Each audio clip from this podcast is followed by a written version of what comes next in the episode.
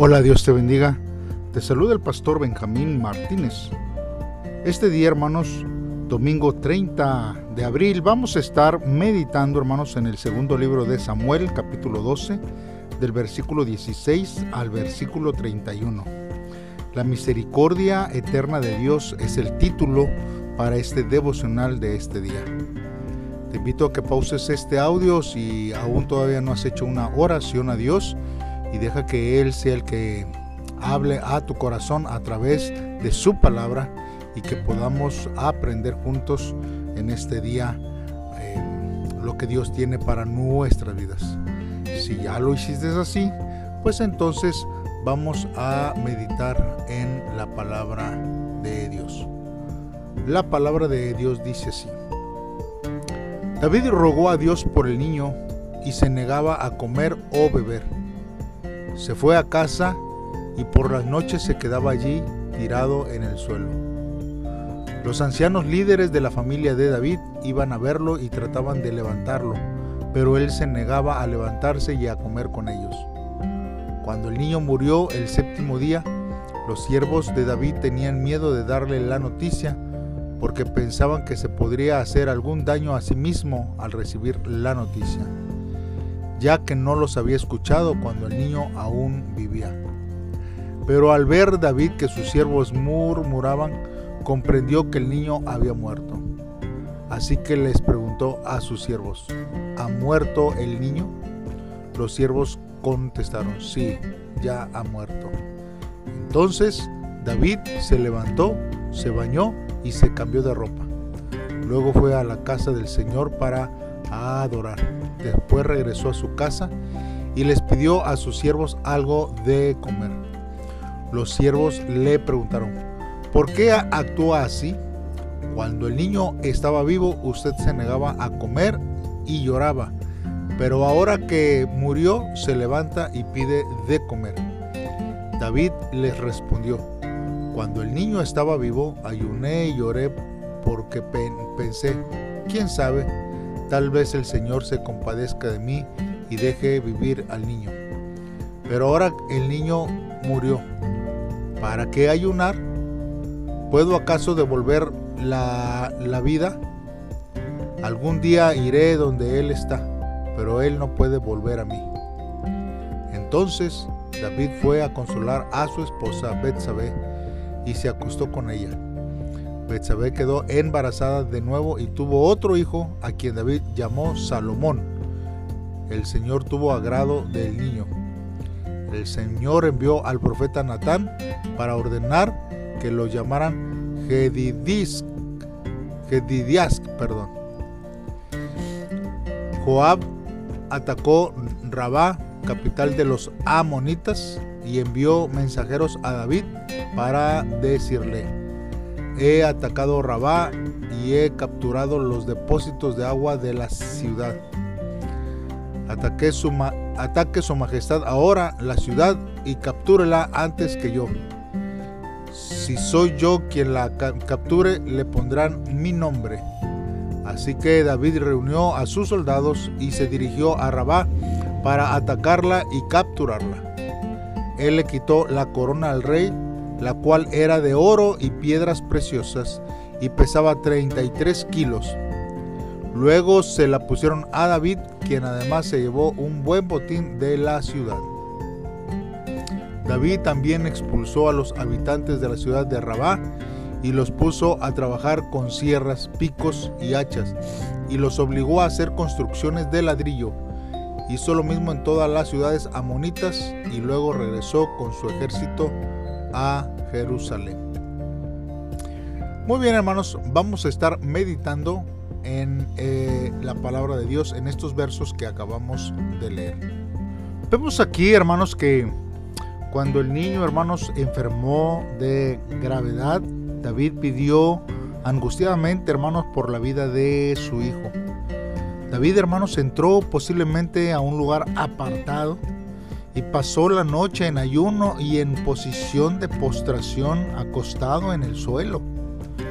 Hermanos, al ver esto, los ancianos, probablemente los principales hombres, vinieron a David para que se levantase. Pero David, hermanos, no quiso levantarse, ni tampoco quiso comer. David, hermanos, pasó en ayuno y en postración durante siete días. El séptimo día murió el niño. Los ancianos, hermanos, temían dar la noticia a, David porque temían que David reaccionara severamente. Pero la reacción, hermanos, de David al comprender que el niño había muerto fue todo lo contrario. David se limpió, se ungió, se cambió de ropa, entró a la tienda del arca de Dios y adoró. David, hermanos, comprendió que el tiempo de orar y ayunar había pasado. Ahora aceptaba la voluntad de Dios sin guardar remordimiento hacia Dios, sino reconociéndolo, hermanos, como el Señor y Dios. El acto de adoración, hermanos, demuestra que la paz había regresado a la vida de David y que él, hermanos, aceptaba la muerte del niño. Ahora también podía comer. Los siervos de David, hermanos, no entendían la, actitud de él. Más bien, hermanos, esperaban que David demostrara más tristeza después de la muerte del niño. Pero David, hermanos, tenía razón. Él podía esperar en Dios y pedir a Dios por el niño mientras el niño vivía. Pero una vez muerto, David no podía sino aceptar la voluntad de Dios. David ya no podía esperar que el niño volviera a la vida. Solo le quedaba la esperanza de que él iría un día al niño. Hermanos, nosotros vemos que hay comentaristas que dicen que David estaba resignado al hecho inevitable de la muerte. Pero las palabras, hermanos, de David muestran más que resignación, muestran una esperanza de un encuentro futuro después de la muerte. El niño, hermanos, no murió como un sacrificio por los pecados de David, como lo afirman unos hermanos, sino que el niño murió como consecuencia del pecado de David.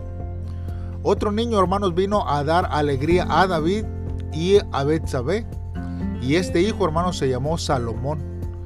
Hermanos, eh, hay unos que creen que el nombre Salomón puede estar conectado con el nombre de Jerusalén suponiendo que Salomón fue el primer hijo de David nacido en Jerusalén. Esto, hermanos, es de una esposa, no de una concubina. El nombre Salomón, que significa pacífico u hombre de paz, señalaba, hermanos, la nueva paz con Dios que David había encontrado. Después de todo, hermanos, lo que había sucedido antes del nacimiento de Salomón, la aprobación divina del niño debió haber sido de mucha alegría para David. El profeta Natán fue enviado por Dios para hacer saber a David que el niño era amado por Dios. De allí, hermanos, la designación del niño como Yedidías. Este nombre, hermanos, indicaba que el niño Salomón no moriría y que él llegaría a ser sucesor de David. El relato, hermanos, que nosotros vemos aquí en este libro, hermanos, no se expande en cuanto al arrepentimiento de David. Pero los salmos, hermanos, pueden atestiguar la angustia que padeció David a causa del pecado, así como la alegría de su acercamiento y humillación ante Dios. En el Salmo 38, hermanos, vemos que David describe el pecado como una carga pesada que lo agobia y una herida que lo supura. David, hermanos, describe su condición como una enfermedad que quita la paz de sus huesos, que lo tiene encorvado y abatido en gran manera con sus espaldas inflamadas, sin tener sana una parte de su cuerpo. El pecado, hermanos, no es una ocasión que podamos nosotros decir de gozo para aquellos que han creído en Dios y que somos llamados hijos de Dios. Al contrario, es ocasión de dolor y de sufrimiento. El pecado, hermanos, también es causa de vergüenza para aquellos que somos hijos de Dios. Quien no se goza, hermanos, en el pecado, sino que se siente sucio por el pecado, hermanos, es que verdaderamente es hijo de Dios. Nosotros vemos igual también en el Salmo 51, David, hermanos, expresaba la suciedad que sentía. Su petición a Dios fue triple, hermanos. Borra mis rebeliones, lávame más y más de mi maldad y límpiame de mi pecado. David deseaba, hermanos, de nuevo un corazón puro y un espíritu firme. Quería de nuevo el gozo de la salvación divina y pedía de todo corazón que Dios lo librara de homicidios. David vino ante Dios con un corazón contrito y humillado. El verdadero Hijo de Dios no se goza en el pecado, sino que vuelve a Dios en arrepentimiento. Luego, hermanos, vemos que se encuentra, hermanos, una narración acerca de la conquista, hermanos, que se tiene sobre los amonitas. Y esta narración, hermanos, había sido interrumpida por el episodio del adulterio de David. Ahora, la narración, hermanos, vuelve a concentrarse en la guerra contra los amonitas. Joab se, encontraba, hermanos, combatiendo contra los amonitas y se encontraba tomando la ciudad real, cuyo nombre era Rabá, y que también era llamada la ciudad de las aguas. Nosotros vemos, hermanos, que eh, en la reina va a leer, hermanos, se distingue entre Rabá y el barrio de las aguas. Otros hermanos comentaristas usan esta frase, hermanos, como ciudad de las aguas, como una referencia a la misma Rabá. Y esta última traducción, hermanos, parece ser más adecuada, ya que Rabá estaba localizada a la orilla del río Amán. Joab, hermanos, pidió refuerzos a David y llamó a David para que él mismo fuese el que terminase de tomar la ciudad y proclamarla como posesión suya. David, hermanos, quien se había quedado en Jerusalén desde el principio de la guerra contra los amonitas, ahora salía a pelear y tomaba la ciudad de Rabá. Hermanos, cuando nosotros llegamos a los versículos 30 y 31 de esta cita bíblica, hermanos, vemos que eh, aquí presentan dificultades en cuanto a su traducción, hermanos, porque en el versículo 30 se dice que David tomó la corona de la cabeza de su rey y esta traducción es de acuerdo al texto macerótico, hermanos, macerético, perdón, hermanos, que usa la palabra Malcam, que significa su rey. Pero en la 70 Septuaginta aparece el, nombre de Melchor. De allí que algunos creen que el versículo se refería a la corona de Moloch, eh, que en hebreo es Milcomi, el dios de los amonitas. Y el peso de la corona de 34 kilos parece indicar que la referencia era al, al dios Moloch y no al rey Hanún. David, hermanos, castigó a los amonitas con trabajo pesado, con sierras, con trillos de hierro y hachas de hierro. En hebreo dice que David sacó a la gente y las pasó por la sierra. Hermanos, trillos de hierro y hachas de hierro. Eh, se puede también sustituir el verbo pasar por el verbo cortar, haciendo una pequeña variante en la palabra hebrea. Y ahí, hermanos, afirma que David cortó a los soldados amonitas con sierras trillos y hachas. Esto hizo David para castigar la maldad de los amonitas. Según hermanos lo que nosotros vemos en Amós capítulo 1 verso 13 que dice que la maldad de los amonitas llegó a tal extremo que reventaron a las mujeres de Galat que estaban encintas. El texto, hermanos, declara que David también hizo trabajar a los amonitas en los hornos de ladrillo el texto hebreo dice que David los hizo pasar por los hornos de ladrillo. Algunos comentaristas, hermanos, aceptan que la versión Septuaginta, hermanos, dice que David los quemó en los hornos de ladrillos. Otros creen, hermanos, que el castigo fue trabajo forzado. Eso era más apropiado a la naturaleza pacífica de David. Y cualquier hermano que haya sido la situación, hermanos, los amonitas fueron derrotados y Dios, hermanos, fue enaltecido en aquella guerra y en aquel tiempo. hoy, hermanos, nosotros necesitamos reflexionar, hermanos, en nuestra vida espiritual. Porque, ¿cuál es, hermanos, el, el pecado, hermanos, que nosotros debemos de dejar ocultar para confesarnos y arrepentirnos de él? De alguna forma u otra, hermanos, todos hemos pecado, todos hemos fallado delante de Dios. Nosotros, hermanos, necesitamos ser sinceros en nuestra vida y pedirle perdón a Dios por aquellos pecados ocultos que se encuentran en nuestra vida. Quizás son pecados que nadie ve, mas sin embargo, hermanos, Dios sí lo ve. Y Él, hermanos, puede venir, hermanos, para traer juicio, hermanos, sobre nuestra vida. Dios quiere, hermanos, que podamos arrepentirnos para que podamos nosotros alcanzar la vida eterna. Porque, hermanos, si no nos arrepentimos, seguramente el juicio vendrá en la vida futura.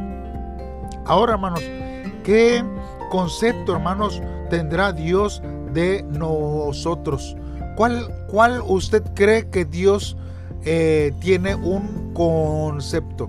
Realmente Dios ve que usted eh, ama, le ama, busca, le, le adora con todo su corazón. ¿Cuál es la intención que nosotros, hermanos, podemos tener en nuestra vida y que podemos vivir conforme a la voluntad de Dios?